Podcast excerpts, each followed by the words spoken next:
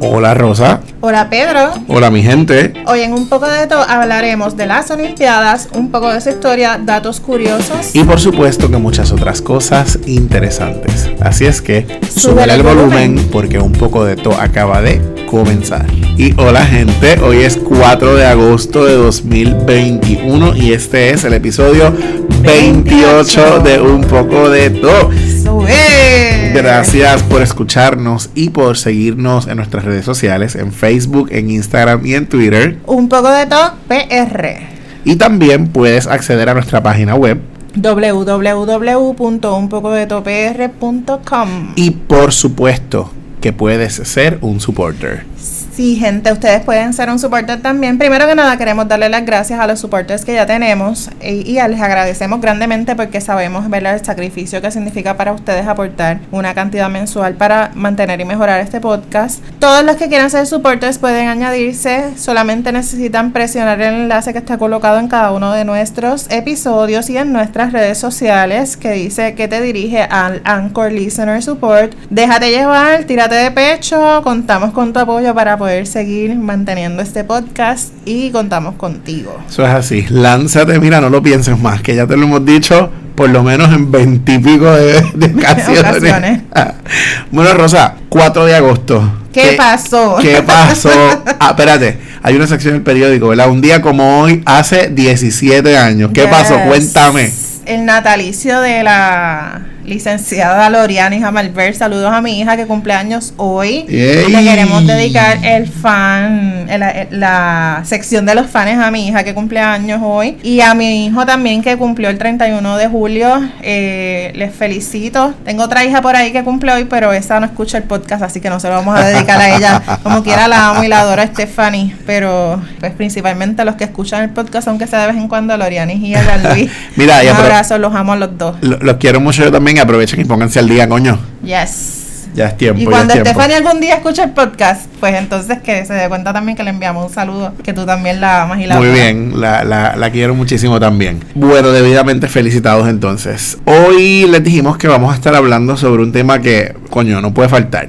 Porque nosotros vamos, mira, con el tiempo, ¿verdad? Con los acontecimientos según van pasando. Y ahora mismo se están llevando a cabo los Juegos Olímpicos, las Olimpiadas. Tokio 2020. Que son. Que estamos celebrando ahora por lo de la pandemia, pero sabemos, ¿verdad?, que son Tokio 2020. Tokio 2020 en el 2021. Es un acontecimiento histórico, de hecho. Les dijimos en el comienzo que hoy vamos a hablar un poco datos sobre las Olimpiadas, los Juegos Olímpicos, curiosidades, estadísticas sobre todo de Puerto Rico. Y para esto tenemos un invitado especial hoy. Que nos está acompañando. Digo que él ya ha estado en varios episodios, su voz se ha escuchado por ahí. Ha tirado su bolita por ahí. ha tirado su bolita por ahí. Hoy nos acompaña Alexander Bueno. Hey, hey, estamos aquí para hablar un poquito del deporte y seguiremos dando datos. De show. Ustedes saben que Alex es el que come jamón con piña. no sabemos por qué él hace eso, pero... Pues. Ese fue su debut oficial de Alex en el podcast. Alex es el compañero de Rosa, ustedes ya lo conocen. Alex es un aficionado a los deportes, él es maestro de educación física de profesión y Alex tiene una página de Facebook que ya anteriormente la habíamos mencionado, Escuela Deportiva con Alex Bueno, síganlo en Facebook. Eso es importante porque él comparte datos importantes, estadísticas de, de, verdad, diferentes deportes. Y él, como aficionado y amante del deporte, pues lo invitamos para que hablara con nosotros hoy de este tema. Así que, Ale, ya, ya, ya, ya dijiste, pero oficialmente bienvenido. Gracias, gracias, gracias por la invitación aquí para dar un poquito de los datos importantes sobre las Olimpiadas de este año 2020 en Tokio. Muy bien muy bien. Pues sin nada más, vamos a comenzar un poco a hablar sobre la historia. Vamos a dar unos datos históricos porque nos parece que ese es el contexto. ¿verdad? Siempre nos gusta poner en contexto un poco la historia. Sí, que no, y son cosas que no todo el mundo sabe de, de, de dónde se surgen, ¿verdad? De cómo surgen las Olimpiadas. de pronto es como que como estamos en el 2020, claro. 2021, celebrando las Olimpiadas 2020, a lo mejor no sabemos qué pasó en los inicios de las Olimpiadas, ¿verdad? Y, de pronto, pues, eh, qué sé yo, saber un poco de eso. Correcto, lo primero es de dónde sale el nombre, Olimpiadas. ¿Tú sabes? Ajá. claro, de Olimpo de Olimpo. Mira, las Olimpiadas vienen de la ciudad de Olimpia, de Grecia, ¿verdad? Donde se decía que estaban los dioses del Olimpo, de, de los campos allá en Grecia. Y cada cuatro años se reunían los mejores atletas de la ciudad y en honor a Zeus, al dios Zeus. Y por eso es que se, que se llama Olimpiada, ¿verdad? Porque es, es en el Olimpo y era en la ciudad de Olimpia. Alex tiene un dato por ahí importante. Que comenzaron en el año 776 antes de Cristo. Y ya. En el año 700, diablo. Y eso es como, como, ¿verdad? Nosotros lo damos, no, yo no tengo evidencia de que se haya pasado, es como lo Claro. damos por sentado, hay muchas historias Claro. de pronto que podemos encontrar de, del sur, de cómo surgen las Olimpiadas, pero pensar que empezaron desde esa época antes de Cristo, Correcto. sabemos que es como un montón, una longa Sí, de, de tiempo. por eso es que hay una distinción cuando se habla de las Olimpiadas, se dice las Olimpiadas modernas, como las conocemos, que esas sí comenzaron Que en nosotros el podemos, podemos decir, ah, sí, eso yo lo sé. Exactamente, en el 1896. Exacto. Ahí entonces conocemos a los Juegos Olímpicos o las Olimpiadas modernas, Modernas. ¿verdad? Lo que se llama moderno, porque ya entonces son después de Cristo, etcétera, etcétera. Sí, Es- y que se empieza a ver diferente también, que, que de hecho estaba leyendo en una de, los, de las cosas que vimos antes de comenzar, Ajá. que hay un ciclo, ¿verdad? Lo que le llaman ahora el ciclo olímpico. Correcto. Antes se llamaba la Olimpiada en sí. Y el juego olímpico es el juego en sí desde que empiezan a competir. ¿verdad? La- las dos, tres semanas que, que se empiezan a dar la- los juegos como tal, pues ese es el juego olímpico. O sea, que la Olimpiada prácticamente no para. Correcto. Clasificatorio, todo eso, hasta que llegan al, al A los Juegos Olímpicos, sí. que es cada cuatro años. Aunque ahora, ¿verdad? En, en la época que estamos, ya sé, tú puedes decir las Olimpiadas o Juegos Olímpicos y prácticamente es como si estuvieras hablando de la misma cosa. De lo mismo antes. Tenía esa distinción. Tenía la distinción, ahora se utiliza indistintamente. Exacto. Así es que en el 1896 y en esa ocasión participaron 14 países, específicamente 9 deportes y 241 deportistas. Dato curioso, solo varones. Porque la participación de la mujer no estaba permitida en aquel entonces. Claro. No es hasta años después que vamos a mencionar ya mismo que las mujeres se integran como deportistas en las Olimpiadas. Sí, al principio era un juego como de hombres, ¿sabes? De macho. Era como una competencia de, de quién es más fuerte, eh, ¿verdad? Más allá de, del desempeño. Sabemos que al final gana quien, ¿verdad? Quien termina primero o quien logró lo, eh, lo que había que lograr. Pero era una competencia como de fuer- más de fuerza, más de física, más de constitución, tú sabes, como un asunto de, qué sé yo, macharral, de tú sabes, era como una cosa de hombre. Que incluso bien los hombres jugaban desnudos. Sí. Y por eso también había un poco la prohibición de las mujeres. Una de las razones por las cuales las mujeres no podían ir a los, a, la- a los juegos, las mujeres casadas, era porque los hombres competían desnudos o, o mayormente desnudos durante la- las competencias. Correcto, Alex tiene un dato por aquí. Y un dato importante, desde el 776 a.C.,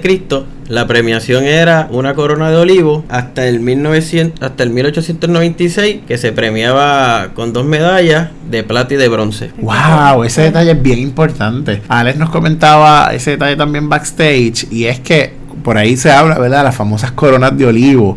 Y eso era como el honor más grande.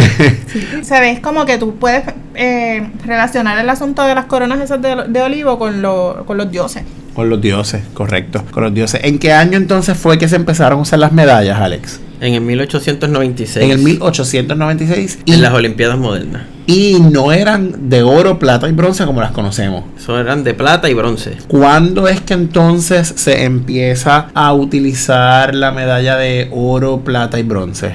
La medalla de oro se comenzó a dar en San Luis, Missouri, en Estados Unidos, en el 1904. Entonces tengo entendido que se decide empezar a dar la de oro porque había un vínculo con Con la... la- el asunto de la milicia y los rangos en la milicia. En ese momento, los rangos en la milicia era como algo, ¿verdad?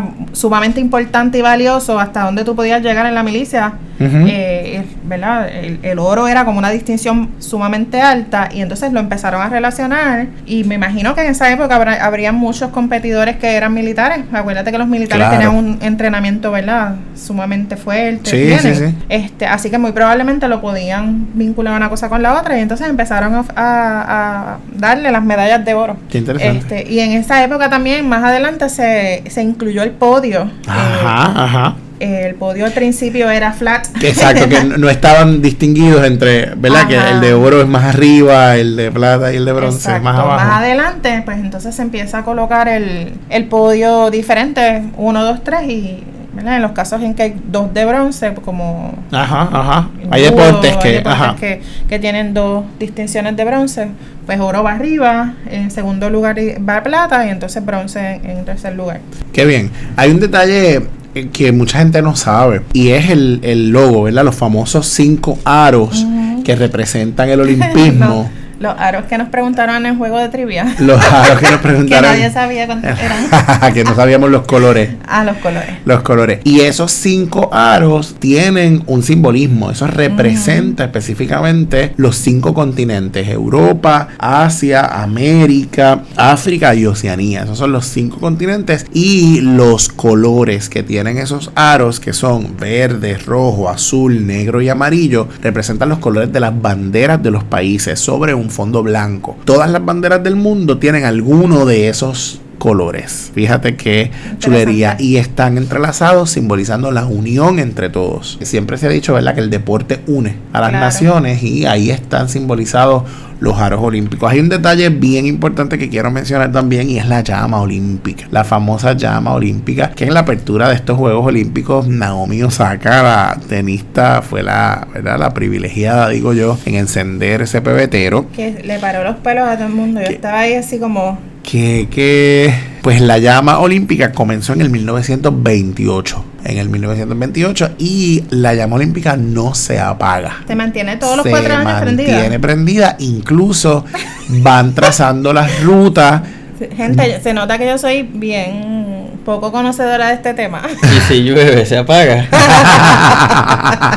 Mira, va pasando, ¿Cómo la protegen? va pasando continente por continente, va pasando país por país y va, ¿verdad? De persona en persona durante los cuatro años van haciendo eh, diferentes actividades y van tan- hasta ese que, asunto hasta tan que bonito. llega. El asunto de, de la unión, ¿verdad? De- eh, más allá de, de la competencia, porque yo sé que hay una competencia bien Reñida. intensa, es una competencia bien dura, este, obviamente son unos minutos de competencia, diría Claro. yo, pa- después de cuatro años de prepararte para estar ahí, Mira, eh, es complejo. Después de prepararte, por ejemplo, una carrera que lo que dura es minuto y medio.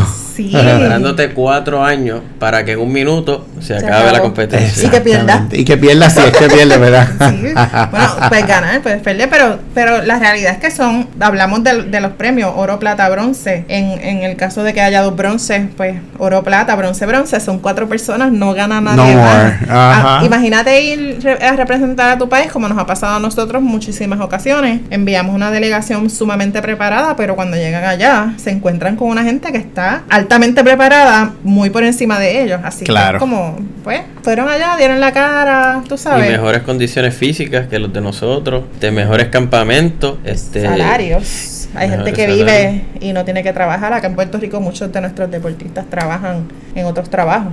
La mayoría. Sí. Eh, Por no decir todo, ¿verdad? De eso vamos a hablar un poco más adelante con Alex. Vamos a poner en contexto ese asunto de los deportistas en Puerto Rico. Pero antes, vamos a hablar de unos datos específicamente. La participación de Puerto Rico en las Olimpiadas. Excelente, me gusta. y para eso tenemos a Alex aquí, que mira, es el experto. Alex, ¿cuándo fue que Puerto Rico participó por primera vez en unas Olimpiadas, en unos Juegos Olímpicos? En el 1948 en Londres. Eso significa que ni siquiera estaba constituido el Estado Libre Asociado de Puerto Rico. Y tengo entendido que hay un asunto con la bandera. No se utilizaba la bandera actual, se utilizaba la bandera del Cordero. De hecho, ese mismo año, en el 48, obtuvimos medalla de bronce con el boxeador Juan Evangelista Venega. Espérate, espérate, espérate. O sea, que el mismo año que debutamos, ganamos medalla. Dimos cátedra. Eh. tan, pe- tan pequeña que somos, pero grande de corazón. No, definitivo. Y esa bandera, y esa medalla fue de bronce, Fue tengo de bronce, sí. Fue en los 54 kilogramos. De boxeo. Ah, bueno, hace sentido porque, ¿verdad? Puerto Rico ha tenido grandes boxeadores a través de, de la historia. ¿Cuántas medallas olímpicas tiene Puerto Rico? Tenemos nueve. Tenemos seis de bronce, dos de plata y una de oro. Por supuesto que Y la más valiosa por una mujer.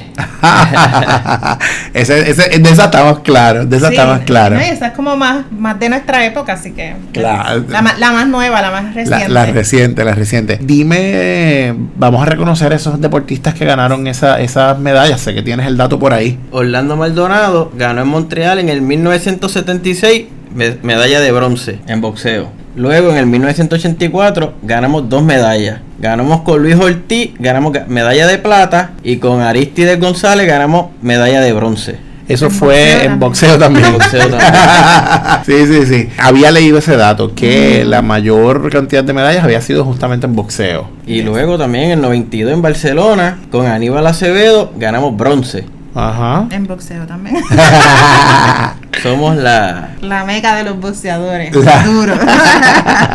En el 96 en Atenas con Daniel Santos ganamos bronce también. Ajá. Ganamos plata en Londres con Jaime Espinal, rompiendo la racha del boxeo en lucha olímpica. Y ese mismo año ganamos con Javier Coulson en atletismo bronce. ¿Qué más? Y en el 2016 en Río, Mónica Puy gana oro en tenis. Nuestra Por primera, primera medalla de oro. Tú sabes que. Espérate, espérate, espérate, espérate, espérate. Esto hay que detenerlo porque la gente tiene que saber que al momento de grabar este podcast, Jasmine Camacho Queen no había ganado la segunda medalla de oro que tiene Puerto Rico, esta vez en atletismo. Hace poco yo le, bueno, yo te lo comentaba que cuando Mónica ganó, yo no recuerdo quién fue que me dice que tenía una amiga de Estados Unidos u otro país que le decía, pero pero ¿por qué en Puerto Rico tanto revuelo Ah, por sí, una no me medalla de oro? O sea, era como, como ¿por qué? ¿Por qué? medalla de ¿Cuál es las, ¿Por qué celebran tanto? Porque tenemos ocho y con la de ellas fueron nueve. Hay que celebrarla como si fuera la primera. Ya que en esos países son mucho más grandes que nosotros, tienen mucho más atletas y tienen más posibilidades de ganar medallas. Y como ellos tienen 100, 200, 300 de ganar No una, celebran. no la celebran. Ah, Y otra como medalla, nosotros- una más. Y a nosotros ser un país caribeño, celebramos hasta una medalla de oro como una medalla de bronce. Y hasta la participación, aunque no ganen. Claro, definitivamente. Di- Coño, diste en el clavo. Definitivamente. Esa es la mejor respuesta. Yo, yo creo que, mano, nosotros tenemos 3 millones de habitantes y llegar nada más a las Olimpiadas, siendo un país donde sabemos que el apoyo al deporte no es El fuerte. el fuerte, ¿verdad? No, no es como, como yo quisiera. Vamos. Como quisiéramos todos, porque yo pienso que, que de pronto tú pensarías que hay que celebrar el deporte, ¿verdad? Que hay que celebrar que esa gente vaya, pero no solamente celebrar, auspiciarlos, generar espacio para que ellos tengan, no tengan que trabajar y ganarse la vida y la de sus familias, porque muchos de ellos tienen, están en deportes en que ya son adultos, que tienen sus familias y tienen sus responsabilidades. Imagínate practicar, qué sé yo, siete días a la semana un deporte y también dedicarle tiempo a tu familia, también tener que trabajar un empleo full time para poderte ganar los chavitos y mantenerte, mientras también representas a tu país. Porque en este país no podemos vivir del deporte porque no paga lo suficiente Claro. y no tenemos las facilidades como otros países y pues hay que buscarse el chenchito por el lado. Para poder sostener a la familia. Correcto, correcto. No son, no, los, nuestros atletas no necesariamente pueden ser atletas al 100%. Exacto, ese, Y, ese es y el eso concepto. y eso inevitablemente va en contra de su desarrollo como atleta eso limita muchísimo sus posibilidades Sí, así a es menos que, que, tú seas una fa- un, este, un hijo de una familia que te pueden mantener o de pronto tengas auspiciadores como alguna Claro. compañía, ¿verdad? Que, que eso casi siempre pasa después que ya tú has tenido una participación. Así que tú has Correcto. estado gran parte de tu carrera matándote sin auspicios para que entonces te puedas ganar. El que una compañía diga, ah, mira, Alex Bueno está compitiendo, déjame darle este auspicio para que entonces Alex Bueno se pueda dedicar al deporte. y eso tan reciente como en estas Olimpiadas Tokio 2020 tan pronto nuestra delegación empezó a participar y no necesariamente empezamos a ¿verdad? cualificar para las finales o, no, o algunos de nuestros atletas perdieron en primera ronda. Yo empecé a leer muchísima gente diciendo ah para eso es que por, por eso es que no le doy nada al Comité Olímpico. Ah por eso es que, que no deberíamos ni participar En eso gastan el dinero que nosotros invertimos en ello, en llegar allá y no ganar medalla. Exactamente, E- e- es, ese tipo de cosas yo las leí por ahí y a mí me da tanto coraje porque, porque mi pensamiento es justamente el opuesto. Claro. Ellos Es no como- saben el sacrificio que pasan los atletas. Correcto. Más necesitan. Y Dile. es bueno criticarles de las gradas que estar metido en el calentón ahí. Desde las gradas cualquiera. Desde las gradas cualquiera corre y, cual- y cualquiera gana. primero. Cualquiera encesta, cualquiera mete el puño, No, cualquiera. y, y no se sale. la Y viene rápido de- el comentario. Si hubiera sido yo la metía o- o, llegaba primero. Hasta yo la meto. Eso lo mete cualquiera. Eso Sí, es un bacalao. Mira, pero ¿cómo Coulson, cómo Coulson levanta el pie de ahí? Es una falsa salida. Con Tanto que años. practican. Tantos años de Hay experiencia. que estar ahí para saber, mi gente. Y, y de ahí es que viene la frase del frío olímpico, ¿verdad? Claro, Este, justamente. Y eso lo pasa cualquier deportista. Te lo puedo decir yo que he jugado diferentes deportes y llevo años desde, desde pequeño. Y ese frío olímpico como quiera le da a uno. Es parte del proceso. Pero, pero juzgamos mucho, ¿verdad? Claro, Nuestros y no dejan de ser atletas. seres humanos, de que, la- Correcto. que cualquier cosa le puede afectar. Bueno, hemos visto recientemente que se le ha dado mucha mucha importancia a lo del asunto de Simón. ¿Cómo es que se llama? En ¿Cómo es que se pronuncia? Biles. Biles. Pero si no es así, lo siento. Este, el asunto de la salud mental en los deportistas, ¿verdad? Nosotros sabemos que ellos son seres humanos y pues decimos, ay, bendito, pues son seres humanos, pero no nos damos cuenta de que ellos también tienen unas luchas bien, bien intensas y una presión bien fuerte porque tienen una expectativa de ellos bien alta. no reconocemos que son seres humanos. Sí lo sabemos. Ah, sí, sí, son seres humanos. Pero pensamos que el deportista va primero. Claro. Y yo creo que el ser humano debe ir primero, ¿verdad? Tenemos que humanizar el proceso. Porque a veces pensamos que son máquinas de producción de, Claro. de Ah, ellos estadística. entrenan para eso, pero- Exacta. Mm. Cu- mucho cuidado, ¿verdad? Mucho Tantos cuidado. miles que invierten y no da para nada. Y lo, y lo digo también por, la, por lo de Coulson. Yo vi, después de lo que pasó con Coulson, yo vi la frustración, el, la tristeza, la decepción en sí mismo. Él se notaba bien, bien sufrido, bien alterado. Muy frustrado. Él Tienden a cerrar sus redes sociales por tanto ataque. Sí, y de, de hecho, de eso hemos hablado en, otro, en otros episodios, ¿verdad? De, de cómo es que la gente usa las redes sociales para, Para para hacer... Tan reciente como en estos días, Ryan Sánchez, nuestro atleta eh, de 400, de 800 metros, metros. dos días, un día antes de su participación, él escribió, me despido de las redes sociales hasta que se acaben las Olimpiadas, porque la presión es demasiada. Y yo creo que Adriana también cerró las redes Sí, sí, sí, sí. Y Mónica lo, lo ha hecho, incluso Claro. después de las Olimpiadas lo hizo, porque la presión es demasiada. Sí, Incluso después de haber ganado Correcto, la Olimpiada. Es correcto. como, le metemos una presión bien fuerte a la gente que, que van a las Olimpiadas. Particularmente a nosotros los, los puertorriqueños, porque como mencionaba Alex ahorita, en otros países el traer una medalla olímpica a lo mejor no es, eh, no hay tanta presión. O sí la hay, ¿verdad? Pero no Claro. nivel de que le metemos nosotros, porque nosotros como que estamos sedientos de tener medallas. Sí. Nosotros deseamos ganar más. Pero entonces tenemos la expectativa sin, sin, el- sin dar el apoyo Claro, suficiente, volvemos a lo sin, mismo. sin, sin donarle dinero al Comité Olímpico. Oye, Va a pasar mágicamente. claro, yo no estoy aquí y yo no estoy y nosotros no estamos aquí para juzgar lo que hace el Comité Olímpico no con el dinero que se le da. A mí me parece que se le debería dar todo el dinero del mundo que requieran para que esos atletas vayan al 100%. Eso es así. Al 100%. O sea, yo no puedo decir, ah, no me traen medalla si yo sé que ese atleta no tuvo una preparación como debiera. Por todo, por, como decía Alex, porque no tenemos los recursos, porque no tenemos, mira, ni siquiera tenemos la, la, la estructu- las estructuras En requeridas. buenas condiciones. En buenas condiciones. Esos gimnasios, llegan esos- allá, la, la misma esta muchacha que, que de hecho ella eh, entrena en Estados Unidos, la, la de la competencia de caballo ecuestre. Ajá, ajá. Ella misma dijo Lauren. como que llegamos al cielo. Claro. al cielo para esto, para el cross Son country. condiciones completamente Brutales, diferentes. Brutales. Y bueno, mencionaste ahorita un asunto de la salud mental de los atletas, mencionaste el caso de Simone Biles. Yo creo que te lo había mencionado en algún momento, pero hace unos años empecé a pensar, a tantear la idea, eh, o, o- o quizás no tantear la idea, pero me vino a la mente el que yo en algún momento quise ser o que me gustaba la disciplina de la psicología deportiva. Me lo comentaste. Te lo había comentado en algún momento. Eh, yo pienso que es tan y tan importante cuidar la salud mental de los deportistas. Claro. La- y la integridad del, del deportista. Correcto. Y general.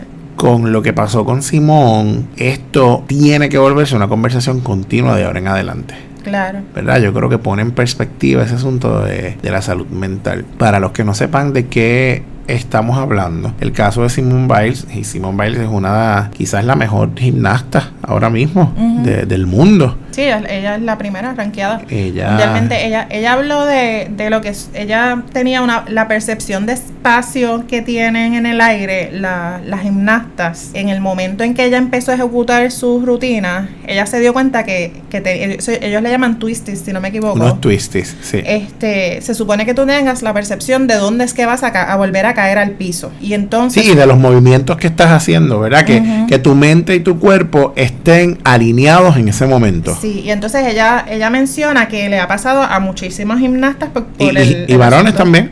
De la, del asunto de, ¿verdad? De que ellos hacen giros en el aire y toda la cosa. Que eh, al tú perder ese, ese concepto de, del espacio, puede ser peligroso para tu salud. Claro. Física, puedes caer, te puedes, caer, un accidente. Pues pasar 20 mil cosas. De hecho, salió un caso de una gimnasta hace muchos años que había que mencionó que también le había pasado una cosa como esa y tuvo un, accidente bien grave y terminó cuadraplégica. Sí, recientemente leí en el periódico a raíz de este asunto que están mencionando de lo que pasó con Simón, que entrevistaron a Tingui Vargas, a Luis Rivera y a Tommy Ramos, nuestro Golden Boys de, ¿verdad? De, la gimnasia en Puerto Rico, y ellos comentaban que sí, que en efecto eso pasa, que le pasa a otros deportistas, pero en la gimnasia se ha visto comúnmente. Y eh, no recuerdo cuál de los tres fue que mencionaba que en un momento dado él decía, mira, yo tengo planeado hacer dos giros y de pronto di uno.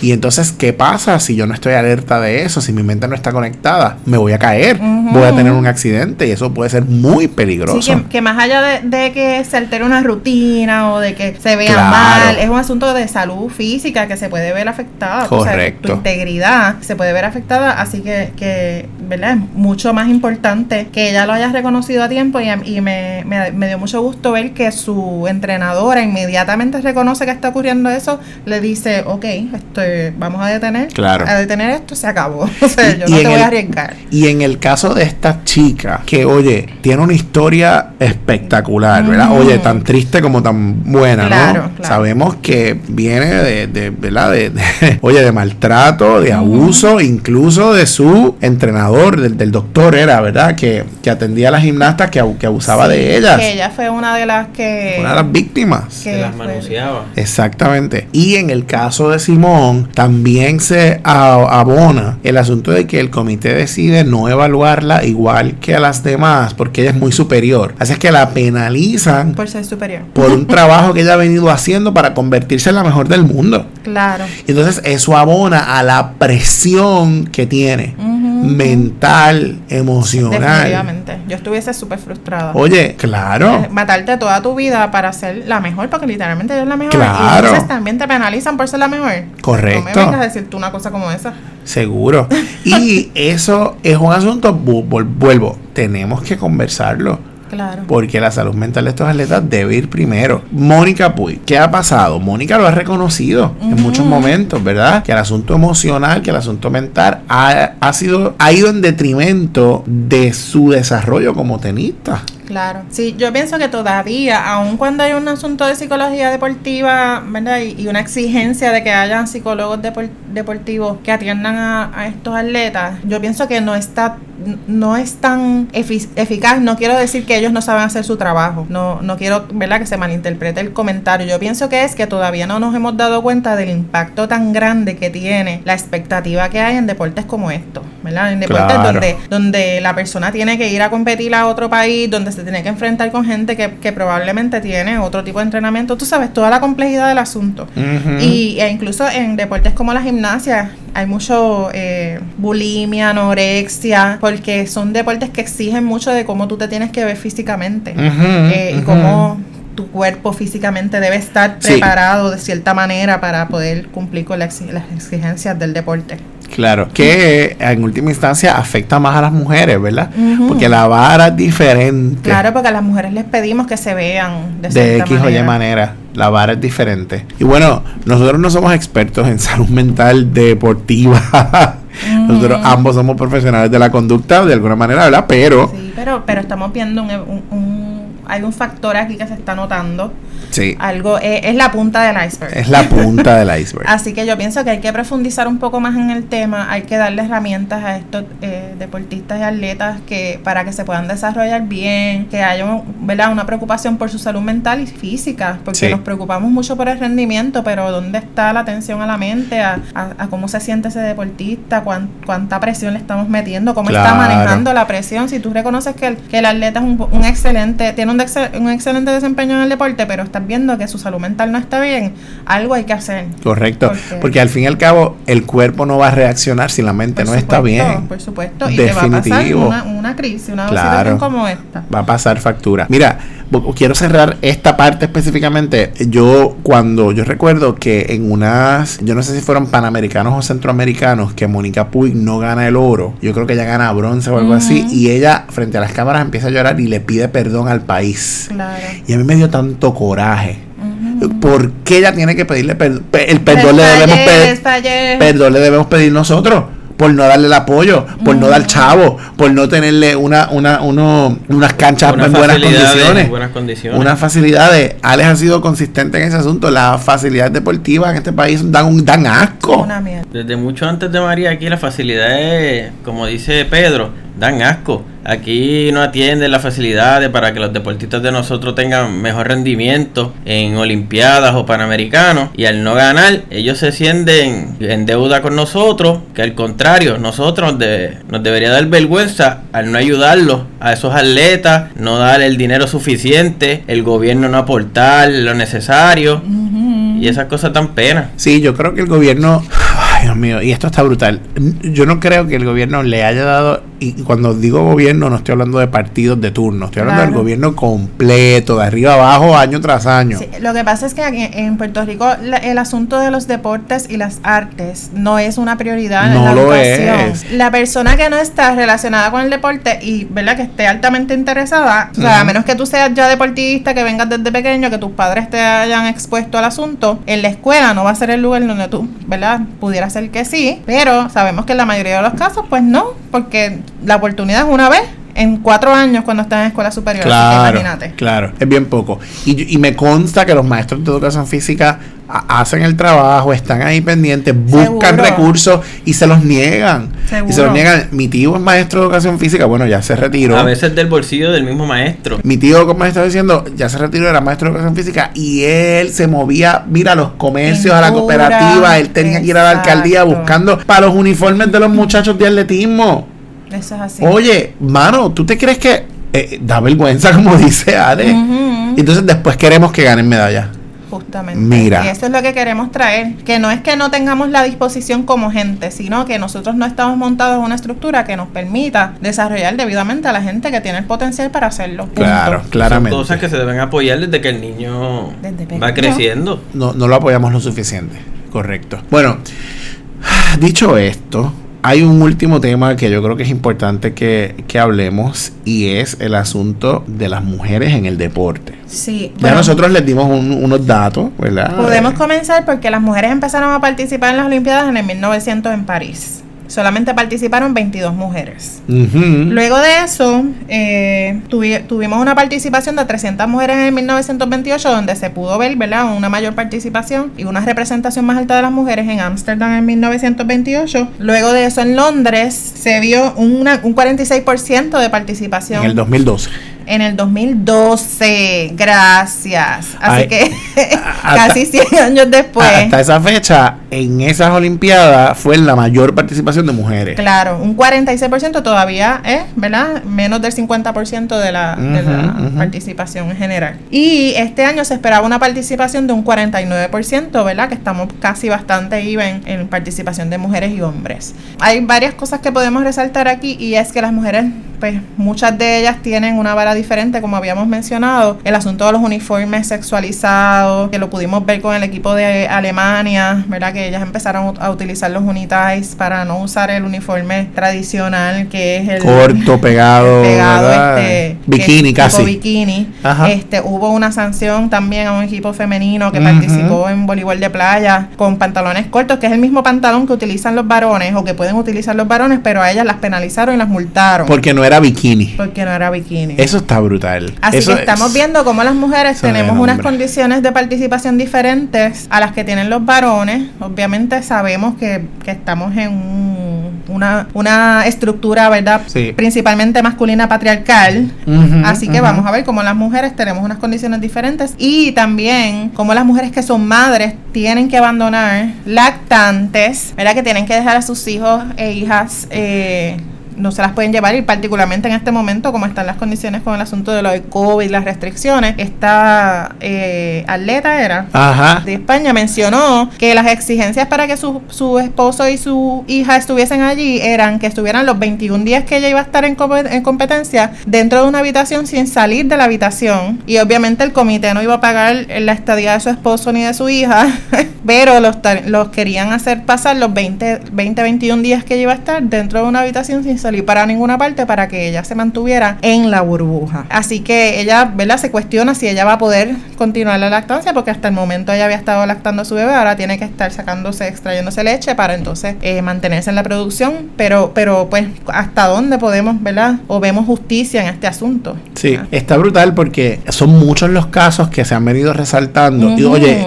qué bueno que se resalten porque, volvemos, la conversación también se tiene que dar. También estuve leyendo del caso de esta muchacha que Nike le retiró su auspicio porque ella se embarazó y decidió ser sí, madre. eso es horrible O sea, déjame decirte que es horrible ¿cómo es posible? es horrible es tan injusto Y entonces salió una foto de ella con sus medallas colgadas al cuello y- y, Ujú. ¿verdad? y se le ve un poco la herida de, su la cesárea. la cicatriz. ¿verdad? Ella eh, para iba a participar entonces ella, también en ella los- en regresó los al mundo de juegos. los deportes eh, y estableció su propia Marca. marca, de ropa Correcto, deportiva exactamente. eh, para justamente eh, criticar el asunto de que le- de, ¿verdad? que le fue retirado el auspicio Eh, entre otras cosas también vemos el asunto de las comunidades LGBT cómo criticaron el caso de- del gimnasta español. Que hizo su rutina de gimnasia rítmica con, con un Unitai. Es un Unitai, pero que es típicamente asociado a las mujeres. Maravillosa participación. Lo único que no sé es cómo fue que lo evaluaron, ¿verdad? Sí, ese, ca- ese caso ese caso sería bien digno de estudio porque no, no estoy claro cómo lo evaluaron finalmente, porque yo entiendo que en la categoría en que él está y los movimientos que se hacen, los artículos que se utilizan para la rutina, ¿verdad? Hay unos ya destinados específicamente a... Exacto, hay un asunto técnico que no sé cómo lo evaluaron, pero es un caso muy interesante